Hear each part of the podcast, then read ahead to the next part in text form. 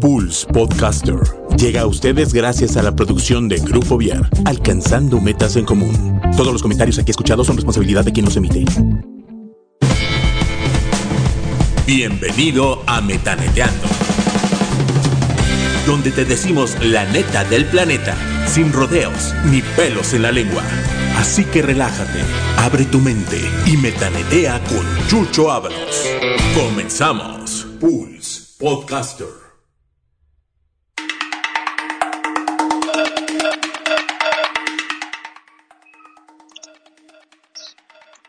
¿Cómo están? Es un gusto saludarles. Eh, estamos en una emisión más de Metaneteando. Y antes de iniciar, este, me gustaría pues leer unas pequeñas, este, un pequeño pensamiento. Esto creo que es algo que vale la pena, aprovechando la, a la doctora Excel, quien hoy nos va a platicar esta parte del acompañamiento del embarazo en tiempos del COVID y todo esto. Pero para eso me gustaría iniciar con esto. Ante el movimiento que estamos viviendo como individuos, nuestras relaciones personales están en un momento en el que jamás nos hubiéramos imaginado. Hoy, a pesar de la tecnología, nos encontramos más solas y solos que nunca. ¿Por qué? Hemos dejado que la vida nos lleve, y hemos dejado de cuestionarnos sobre lo que necesitamos y queremos en nuestro camino. Hoy nos hemos convertido en esclavas y esclavos de todo aquello que no es real. Es increíble que en tres meses el mundo tomó su propio espacio de una manera sutil, como un ángel exterminador, pero con una meta nada más, que elevemos nuestra vibración y conciencia del momento en el que estamos viviendo. Sería sumamente triste crecer para solamente crear una vacuna. La vacuna es lo de menos. Hemos jugado a querer ser dioses.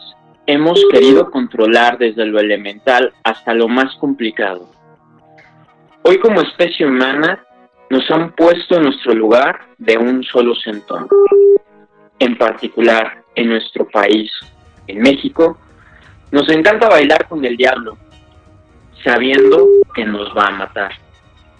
Somos un país lleno de justificaciones, con una actitud histriónica que rebasa cualquier pensamiento lógico. No estamos para pensamientos más mágicos. Necesitamos líderes en cada hogar para identificar lo correcto y alzar la voz de una manera enérgica con acciones que nos unan y nos lleven al mejor de los puertos. Hoy necesitamos a todos, las respuestas no las vamos a encontrar en las redes. Las respuestas las encontraremos hasta que nos hagamos la pregunta indicada que, habla, que abra la cerradura de nuestra conciencia. Dejemos de pensar en etiquetas. Somos mexicanos y próximamente tendremos que ayudarnos como comunidad. Infórmate, conoce y decide.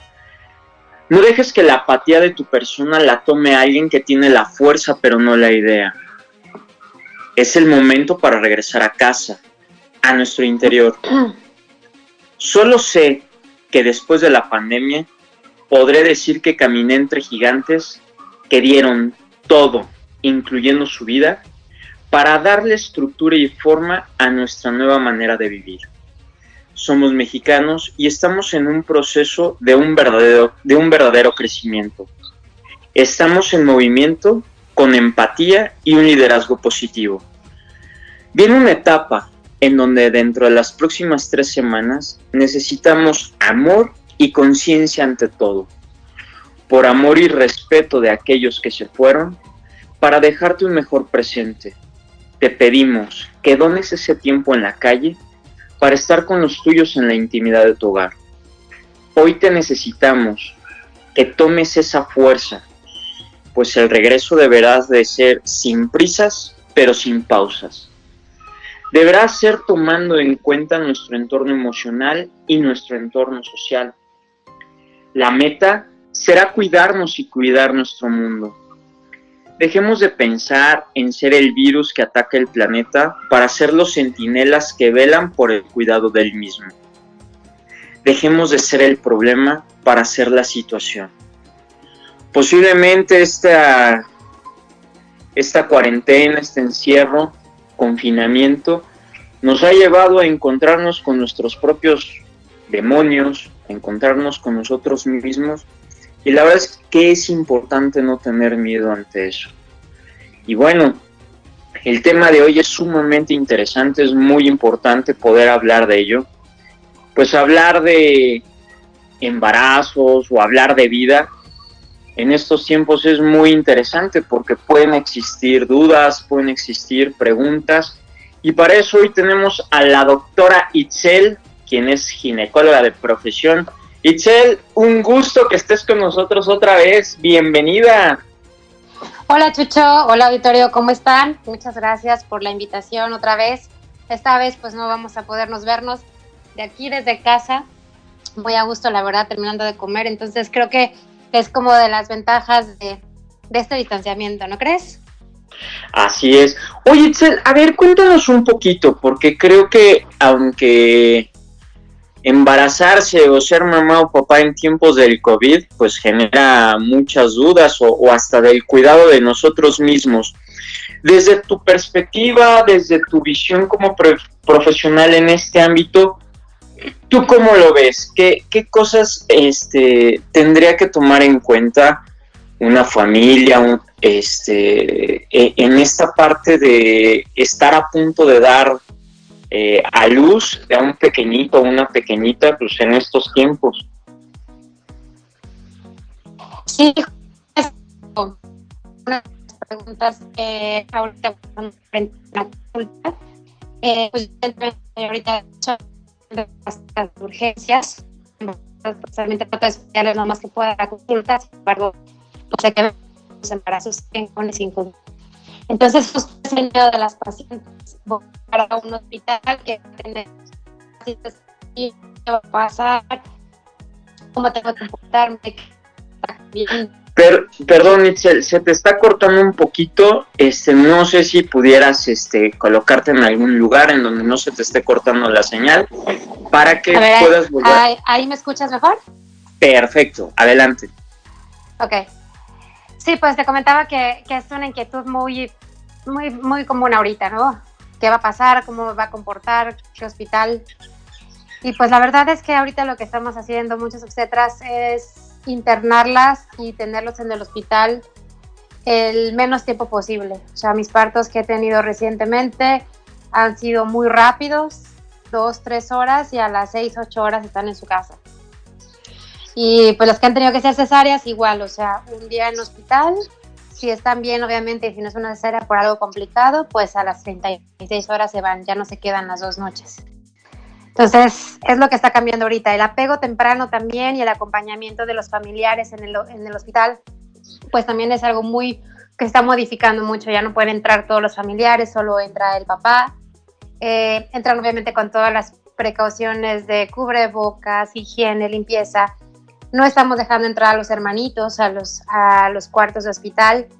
Y pues básicamente el apego se hace porque pues se tiene que hacer, pero pues digamos que muy poquito tiempo. Entonces, eso es lo inicial, dime. Perdón, y por ejemplo, en el caso de una emergencia, ¿cómo tendrían que acudir? Este, ¿A dónde tendrían que acudir? ¿Qué previsiones tendrían que tomar en cuenta a la hora de salir este, la familia o, o la situación en la que se encuentre este, la mujer que está a punto de dar a luz?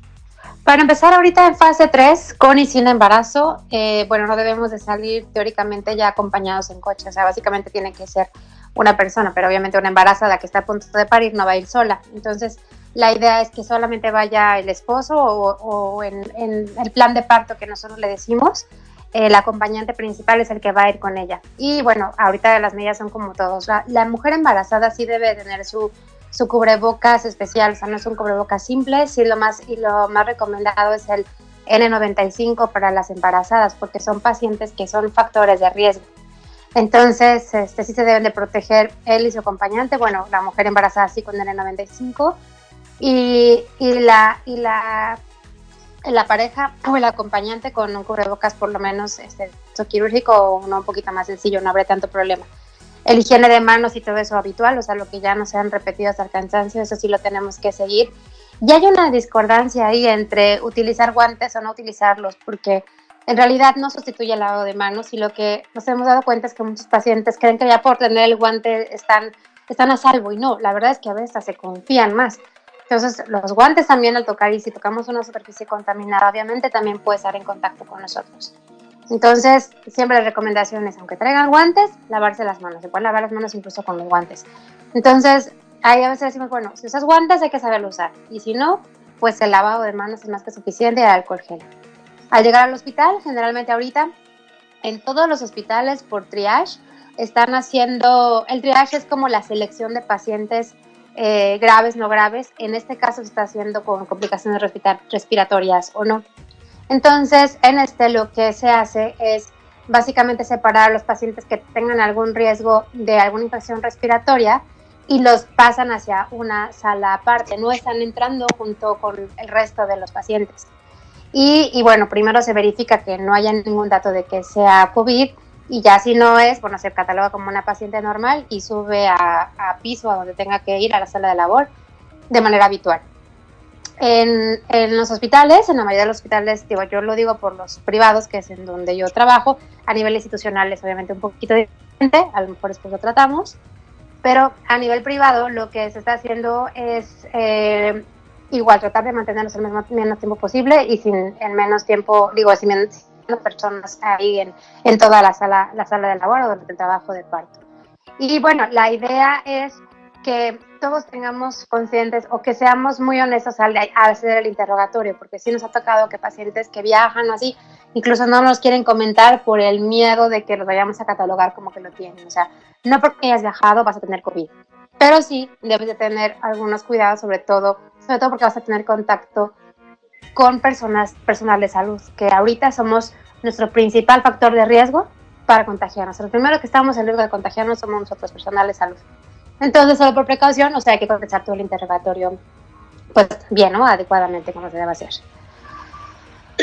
Eh, una pregunta, Excel. Eh, por ejemplo, en una situación de urgencia, creo que hace ratito lo estabas comentando, pero se escuchaba entrecortado. Si hay una situación de urgencia, ¿a dónde no deben de acudir? O sea, me refiero, pueden llegar al área de urgencias, ¿O hay algún área en particular en caso de que se adelante el bebito, la bebita? ¿Qué onda no, o sea, pueden, eh, en, esa situación, o sea, siempre es el contacto y me interrumpes y se corta. Eh, sí, siempre, siempre se contacto obviamente directamente con el obstetra, con el médico que lo vaya a tratar y sí pueden acudir a una sala de urgencias. O sea, el servicio de urgencias está abierto. Lo que pasa es que hay algo que se llama triage, que es tú vas a ir a la sala de urgencias y te van a hacer un interrogatorio para saber si tienes algún dato respiratorio y entonces pasas a una sala aparte. O sea, todos los hospitales están haciendo como un apartado para infecciones respiratorias con pacientes que tengan factor de riesgo, o sea, que cumplan los criterios de COVID y entonces ya se seleccionan. O sea, sí va a ser atendido, obviamente, pero con precauciones un poquito más extensas a la paciente que tenga un cuadro respiratorio. O sea, a lo que voy es que está bien, tienes embarazo, se te rompió la fuente, tu, tu no contesta y acudes por lo pronto a urgencias. En urgencias no tienes patología respiratoria, ok, entras como cualquier paciente embarazada a, tu, a resolver tu evento obstétrico, sea parto o sea cesárea. Tienes alguna complicación respiratoria, se te va a dar la atención, pero además de todo, tanto el personal médico como uno como paciente va a tener todos los cuidados de un cubrebocas diferente, usar gogles, material especial en una sala diferente para que obviamente no tenga el riesgo de contagio con otras personas y así no propaguemos la infección. Ajá, pero la cuestión de si es libre de COVID va a ser una atención igual, o sea, en eso sí no, no nos cambia. Y deben de acudir igual al servicio de urgencias.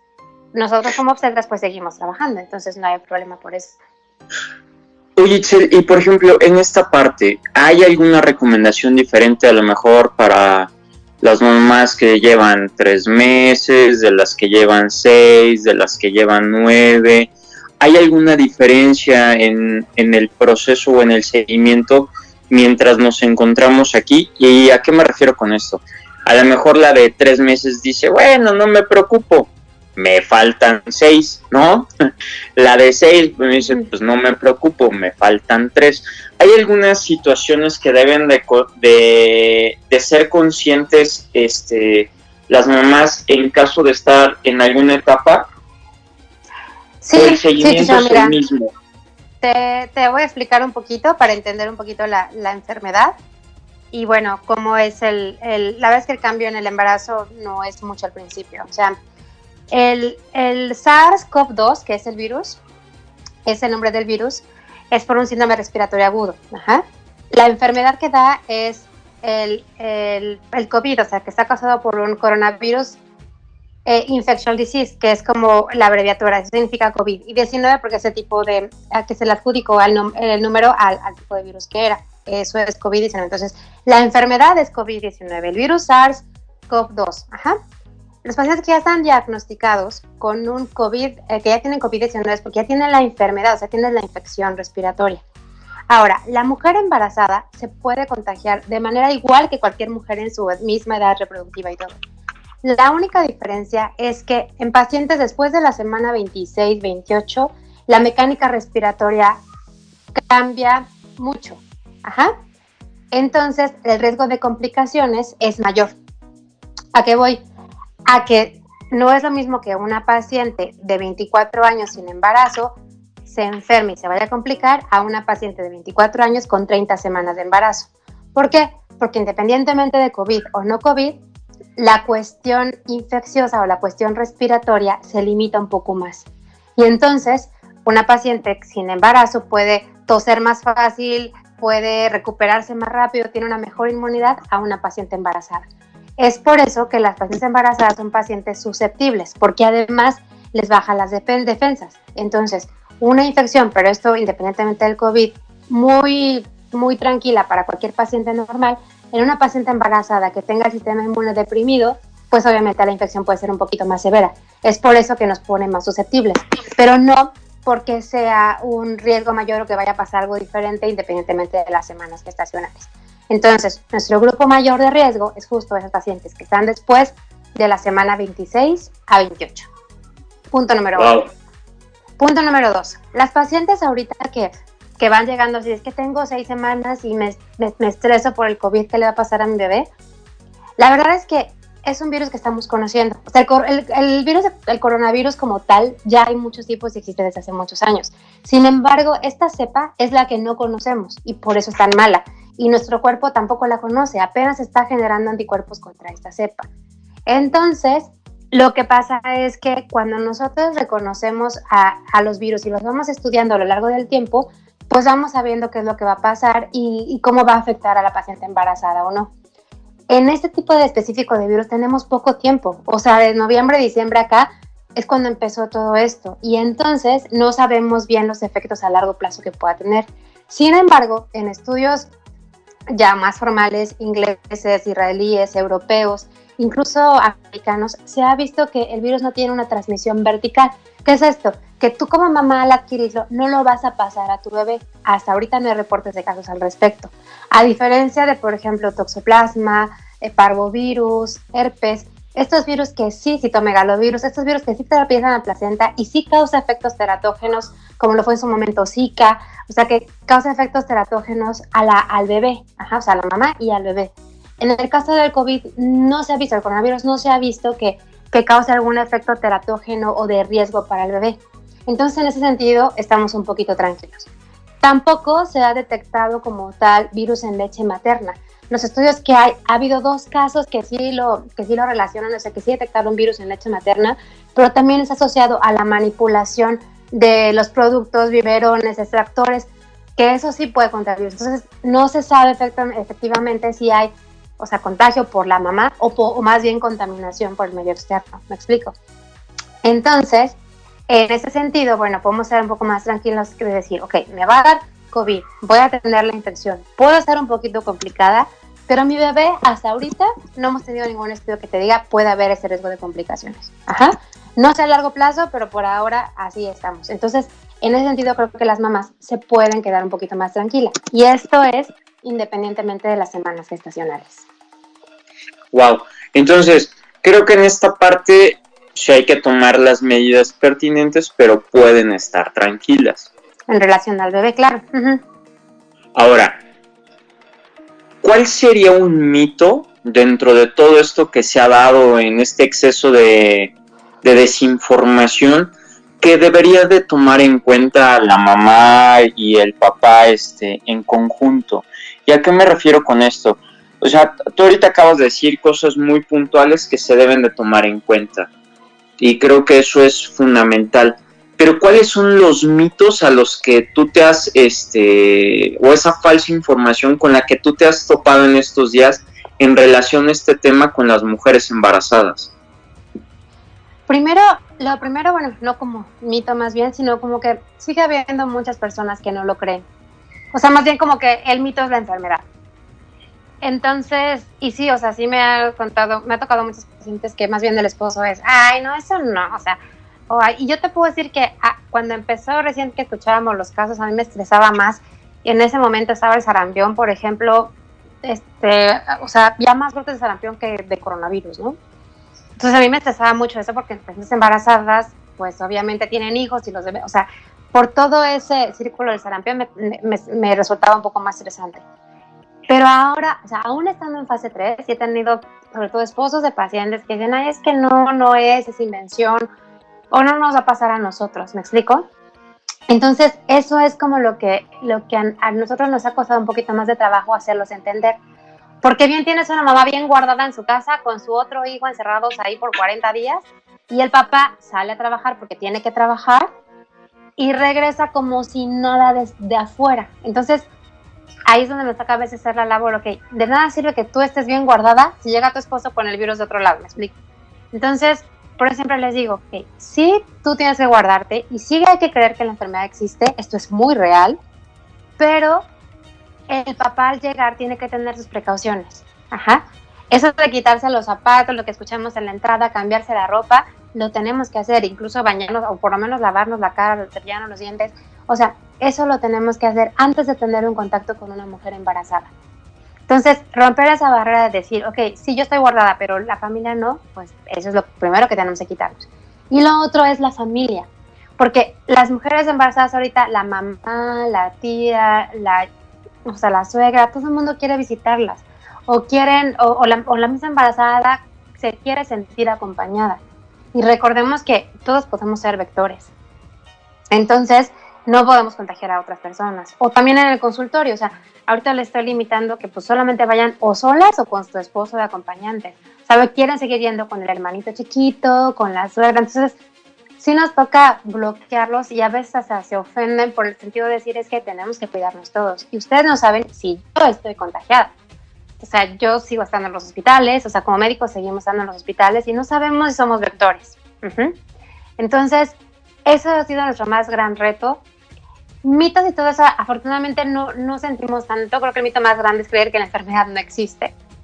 Pero, pero creo que las pacientes que son más conscientes están ahorita ya tomando muchas medidas de precaución. Y eso la verdad es que me tranquiliza, al menos en el ámbito privado. En el ámbito público, pues sí es otra cosa y, y, depende de otro tipo de población, ¿no? Pero creo que eh, las campañas han estado funcionando y por lo menos te preguntan, o sea, por lo menos dicen, ¿esto es real? Y ya cuando tú les contestas y les explicas que sí, ok, entonces como que si ya te hacen caso, dicen, ok, yo pensaba que no, pero bueno, entonces sí. Entonces es modificar esas conductas lo que va haciendo que el problema lo podamos ir resolviendo y afortunadamente creo que aquí en Querétaro estamos haciendo las cosas bien, sea por gobierno, sea por la población, sea por todos, pero creo que lo estamos haciendo bien. Sí hay muchos pacientes enfermos, pero bueno, creo que está un poquito contenido y creo que vamos a salir pronto de esta. Oye, Itzel, ¿y tú desde esta parte de ser médico, cómo lo estás viviendo? ¿Cómo, ¿Cómo, te sientes tú? Porque digo, hay otros estados en donde, pues la verdad, bueno, y aquí mismo, ¿no? ahí ha ocurrido a lo mejor un tema, este, hay un, pues aislado, ¿no? De, de alguna agresión, este, hacia las personas de, de salud. ¿Tú cómo, ¿Tú cómo te percibes? Cómo te ves en el acompañar a las personas, el saber qué es lo que se tiene que hacer, pero cómo te sientes tú eh, pues al relacionarte de manera común con la sociedad, digo, pues, el atender a las personas. ¿Cómo, ¿Cómo estás tú desde esta visión médica? ¿Cómo te encuentras tú? Mira, pues primero sí es como, como, a mí me tocó la pandemia de influenza justo cuando estaba yo haciendo la especialidad, estaba yo en el segundo año de especialidad, y pues como que éramos el eslabón más débil y nos mandaban a, a, pues sí, como carne de cañón con las pacientes más complicadas y afortunadamente no me infecté en su momento. Y en ese momento le entrabas y todo porque pues yo estaba soltera, sin hijos, entonces como que en ese momento era así, yo, o sea, voy y, y contra todo yo puedo, ya sabes, aparte estaba más joven y todo. Ahorita creo que como médico ya, o sea, con algunos años ya fuera y todo, pues sí te da un poco de, pues no es, un, no es un miedo, pero sientes un poquito más de responsabilidad por nuestros hijos, por mi esposo, que aunque también es médico, pues obviamente esta situación pues nos puede afectar a cualquiera de los dos y por nuestra familia, ¿no? Entonces sí te tienes un poquito más en ser muy, muy precavido con los pacientes, o sea, actualmente en la fase 3 todos somos potencialmente contagiosos, entonces con todos debemos de tener como las precauciones. Lo que yo siendo, no siento temor ni nada, sin embargo, sí siento que estoy extremando medidas tanto en casa como, como a nivel de consulta. Y siento que los pacientes lo perciben un poquito como, como una barrera, porque pues estás con tu, con tu cubrebocas N95, digo, yo uso lentes y a veces uso para operar los gogles o la careta, que hasta afortunadamente unos, unos pacientes me hicieron favor de regalar. Eh, estamos haciendo en, quirófano, teniendo como medidas muy extremas, siento que los pacientes lo sienten como, como si fuera una barrera, pero al final del día sí entienden. Nosotros no hemos sentido como tal alguna agresión de, de parte de, de, nadie, o sea, afortunadamente no, no sentimos discriminación, no sentimos que las pacientes nos vean, o sea, sí se, se mantienen con distancia, pero porque nosotros también lo marcamos, o sea, a la hora de explorarlas tenemos cierta distancia, tocamos todo con guantes, o sea, pero sí percibo que es como de, ok, me estás cuidando y yo te estoy cuidando, tal cual así. La verdad es que yo no puedo decir que haya sentido algún tipo de agresión. Andamos con, con uniforme quirúrgico y un día sí me tocó salir y ir a una farmacia porque ya no tenía alcohol gel. Digo, utilizo el quirúrgico para dar consulta, no es como que vaya al hospital y pues me quité la parte de arriba, pero pues sí se veía como que el pantalón era quirúrgico y sí me vieron como que me dio feo en la farmacia, pero solo tuve que hacer la aclaración de, ok, no vengo de ninguna zona COVID, solo es por precaución porque los quirúrgicos son de material repelente. Eso fue lo más que te puedo decir que yo haya sentido. Mis compañeros también lo refieren, dicen que han sido muy tranquilos. En Cadereyta sí hubo un caso de una enfermera que sí la atacaron, la aventaron cloro y así. Ese fue pues, un caso sonado y de hecho los compañeros que tenemos allá sí nos los notificaron y sí nos los corroboraron. Pero la verdad es que al menos aquí en Querétaro sí ha, ha sido muchísimo menos. Estoy en un grupo de mamás eh, doctoras a nivel a, a, niveles nacional y sí comentan varias veces que bueno, pues en, sobre todo en el norte es donde se está dando más todo esto. Pero bueno, afortunadamente aquí no me siento en ese sentido agredida ni nada por el estilo.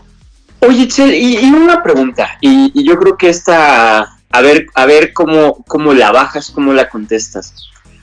Con la pandemia y después de la pandemia, ¿cómo crees que va a ser esta relación médico-paciente? ¿Cómo crees que, que cambie?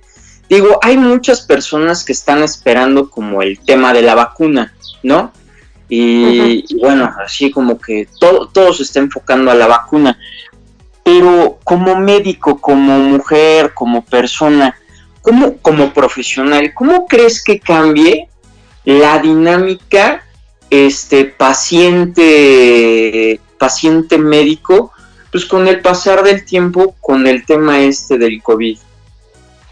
Mira, pues yo creo que, que para empezar sí, sí, y mucho lo que, lo que comentabas en, eh, en, tu reflexión del inicio. O sea, yo lo que extraño, y, y, hace poquito lo platicaba incluso con mi esposo, es, ¿sabes que ya extraño como saludar bien a las pacientes? Incluso, o sea, a las pacientes mucho las, las saludo y por respeto, porque incluso tengo mucha amistad con ellas, pues sí, con, de beso, como habitualmente nos saludábamos, incluso con algunos nos abrazamos. O sea, ya digo, con los esposos es obviamente un poquito más respetuoso, ¿no? llegas a tener un, un, punto, son pacientes que ya tengo de que las atendí su segundo bebé ya, o sea, van por su tercer hijo, o sea, ya con el tiempo que llevo fuera, sí se llega a tener una relación un poquito más, más que solo profesional, incluso de amistad, o sea, yo te puedo decir que ya tengo amigas pacientes que fueron de que un día se pararon en el consultorio y ahora somos amigas. Entonces, eh, esta cuestión de la cercanía, la verdad es que yo ahorita ya lo estoy extrañando. O sea, ya estoy como de, quiero que me abraces. O sea, fue mi cumpleaños el 20 de abril y te prometo que era porque moriera que me, que me abrazaran. Entonces, creo que el contacto físico y mucho es por la calidez en, en dar una consulta. O sea, yo no estoy en el consultorio solamente por ten, las pastillas y listo, sino porque a veces los pacientes van también por un consuelo o porque te escuchen. O sea, muchos de los problemas ginecológicos, trastornos de estrés, trastornos hormonales tienen una base de estrés muy fuerte. Y a veces lo único, digo, tú como psicólogo lo debes saber, lo único que necesitan algunas personas es alguien que las escuche. Y con eso les bajas un poco el nivel de estrés y pum, empiezan a arreglar habitualmente. O pum, empiezan a bajar de peso. O sea, tú sabes todo esto emocional que se tiene que manejar que en una consulta a lo mejor lo puedes resolver. Y, y, es como la parte efectiva. Creo que eso es lo que ahorita estoy extrañando. ¿Cómo va a cambiar? Pues yo creo que en ese sentido de decir, ahora voy a valorar muchísimo más la parte efectiva de una consulta. O sea, en ese sentido estoy completamente segura. Porque antes era como muy común, ahí pasa, te abrazo, te beso y ya, ¿no? Y ahora así como de, le, le, pones un poquito de más de emoción y más de decir, es que al quitarme esto, de verdad vi lo que, lo que se siente y lo que se, lo que se valora ese afecto y ese contacto personal, ¿no? Y el escucharlas más tiempo, porque ahorita tal cual es, ¿a qué vienes? Pásale, dícete, ponte, acuéstate, la vaca la tiras, desinfectas, o sea, es como muy mecánico y muy solamente a, a lo que vamos a resolver. O sea, como que la parte de, ok, vamos a tu tiempo, llora aquí conmigo, que el esposo te hizo, que las todo eso, ahorita no lo estoy haciendo y siento que es lo que cae. Al regresar a lo normal, pues creo que más bien es el, más el contacto, contacto emocional con las personas. Y en la cuestión médica, pues también el, que hay muchas cosas de higiene, de desinfección y eso que pues tenemos que hacer habitualmente porque pues porque así lo tienes que hacer, ¿no? Porque te lo norma la regla y la Secretaría de Salud es muy insistente en eso y pues te vigilan, te catalogan, te castigan, te multan, lo que sea. Entonces, eso lo vamos a seguir haciendo. Pero somos un poquito más relajados a lo mejor al llegar a casa, ¿no? O sea, como que ya llegas y bueno, ya. Pero ahora con esto, pues siento que eso sí va a cambiar. O sea, que además de tener todas las medidas de precaución en el consultorio, también las vamos a tener acá en casa, al llegar a casa. Entonces, en ese sentido creo que va a ser muy bueno. Se están haciendo áreas separadas en los hospitales y creo que eso también va a ser muy bueno porque hay otras infecciones, o sea, no nada más es COVID. Entonces, ser un poco más conscientes de la gravedad y de, y de cómo tú mismo puedes generar que otras personas se enfermen creo que eso es lo que también nos va a ayudar a, a cambiar un, poco el chip y a ser un poquito más conscientes en la cuestión de otras infecciones, no nada más en, en ahorita en, en, coronavirus. Pues Itzel, de entrada, feliz cumpleaños atrasado. De todos y todas quienes este, estamos en el programa, pues muchísimas felicidades. Este, no vamos a preguntar la edad porque luego, este, o no voy a preguntar la edad porque si no me puedo llevar un zape pero espero que en compañía de tu familia la hayas pasado súper bien. Y no sé, Itzel, ya casi para cerrar, este, ¿cómo te pueden contactar las, este, las personas eh, que estén ya con la noticia de que están embarazadas, ya estén en proceso, en, la, en el tercer mes, sexto o noveno mes o ya a punto de parir? ¿Cómo se pueden este, comunicar contigo? ¿A través de qué medios? Mira, dicho, pues voy a aprovechar eh, tu medio y voy a hacer mi comercial. Hey. Pero fíjate que justo ahorita con esta, bueno, la verdad es que no estaba planeado así que fuera con la pandemia, ¿verdad? O sea, todo estaba planeado como para que fuera abril. Estoy justo terminando un posgrado en medicina fetal y eh, acabo de comprar un ultrasonido Mega Wow, que ya hace 3D, 4D y justo ahorita lo estoy, estoy estrenando. O sea, gracias cuando tengo que bajar la consulta al 50%, pero bueno, entonces, eh, ahorita me estoy enfocando mucho en la parte del embarazo. Yo inicialmente, bueno, soy gineco y obstetra, hice colposcopía, que es todo lo, relacionado con virus papiloma humano, y pues me dedicaba mucho a eso. Desde que soy mamá, hace cuatro años, pues empecé a tener muchas embarazadas hasta que me vi la necesidad de, pues obviamente sigue estudiando, pero pues ya hacer un poco más de forma la cuestión de, de materno-fetal, y bueno, esto me, me, llevó a tener que comprar un ultrasonido muchísimo mejor, ¿no? Que, que lo que yo habitualmente usaba. Entonces estoy estrenando, bueno, estoy en el demo ahorita, pero estoy básicamente estrenando. Estamos aprovechando justo estos 15 días para renovar muchas cosas en el consultorio. Entonces, eh, va a quedar súper padre, súper bonito. Y, bueno, en, en, atención sobre todo para todas las mujeres embarazadas, ahorita sí estoy viendo desde los chiquitos hasta los más grandes, o sea, independientemente del trimestre, en, en, las que son de su primer embarazo, pues sobre todo tienen mucho estrés, ¿no?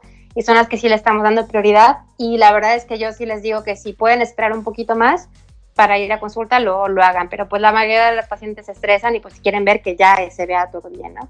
Entonces tenemos ese equipo nuevo. Mi consultorio está en el hospital H+. Eh, también estoy en estar médica, pero pues allá tengo el equipo básico y la verdad es que me estoy dedicando más en colposcopía en estar médica. Entonces todo lo de embarazo y eso lo estoy viendo acá en el hospital Texien, bueno, H+, ahora. Mi consultorio está en el piso 7, el 705, y el teléfono del consultorio es 215-5921. Mi celular 442-322-6698 para lo que se les ofrezca.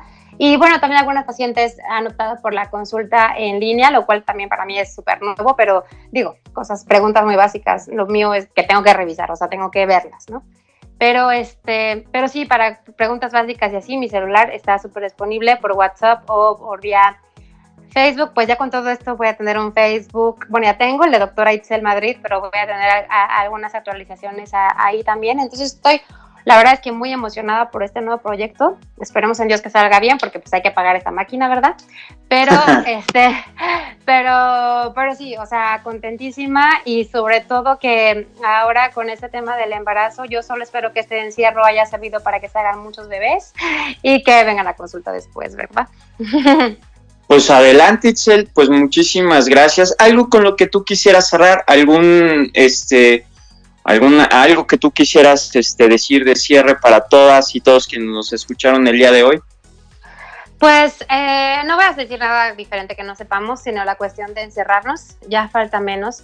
Ahorita son las semanas muchísimo más pesadas, estos 15 días son así como que vitales para, para poder acabar con, bueno, no acabar, pero por lo menos para que ya se logre aplanar un poquito más la curva sigamos haciéndolo bien, no bajar la guardia. Yo la verdad es que como sí he salido, tengo, o sea, voy al consultorio, a los hospitales, sí se ve más gente ya ahorita. Eh, la semana pasada, ayer, bueno, es lunes, pero sí se ve ya más gente afuera. Entonces, no bajemos la guardia. Ya falta bien poquito, o sea, ya falta menos.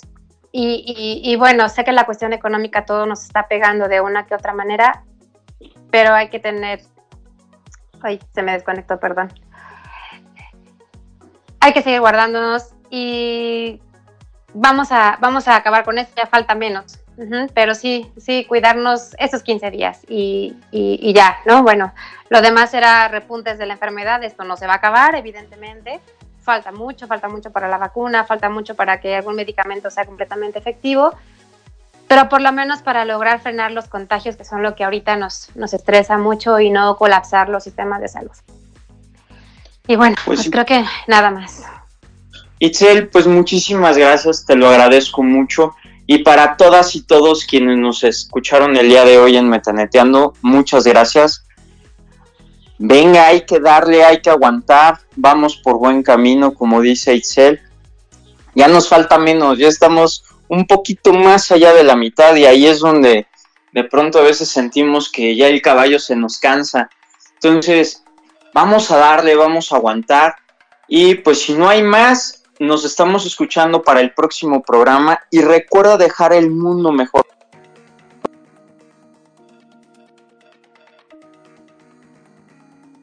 Podemos ese liderazgo a través de tu propia persona en lo que tú puedas hacer en casa.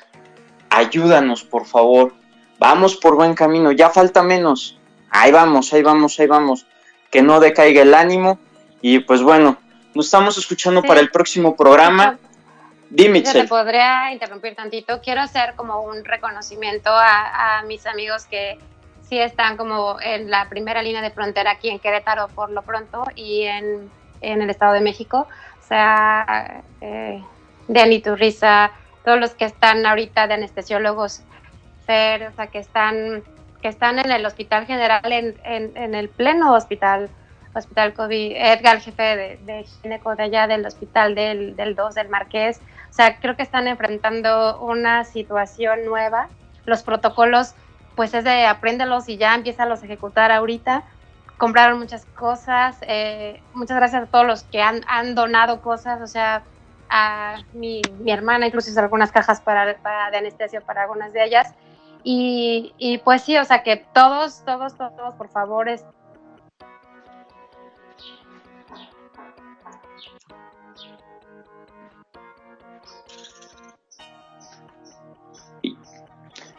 Creo que se cortó la llamada, pero bueno, gracias a todos, un reconocimiento a todos los médicos. Y venga, vamos por buen camino, vamos a seguir adelante. Y nos estamos escuchando para el próximo programa. Y recuerda de verdad, piensa en ti, piensa en los tuyos. Y ya estamos muy cerca, mucho ánimo, acuérdate Recuerda dejar el mundo mejor de como lo encontraste. Nos estamos escuchando en la próxima. Bye, gone.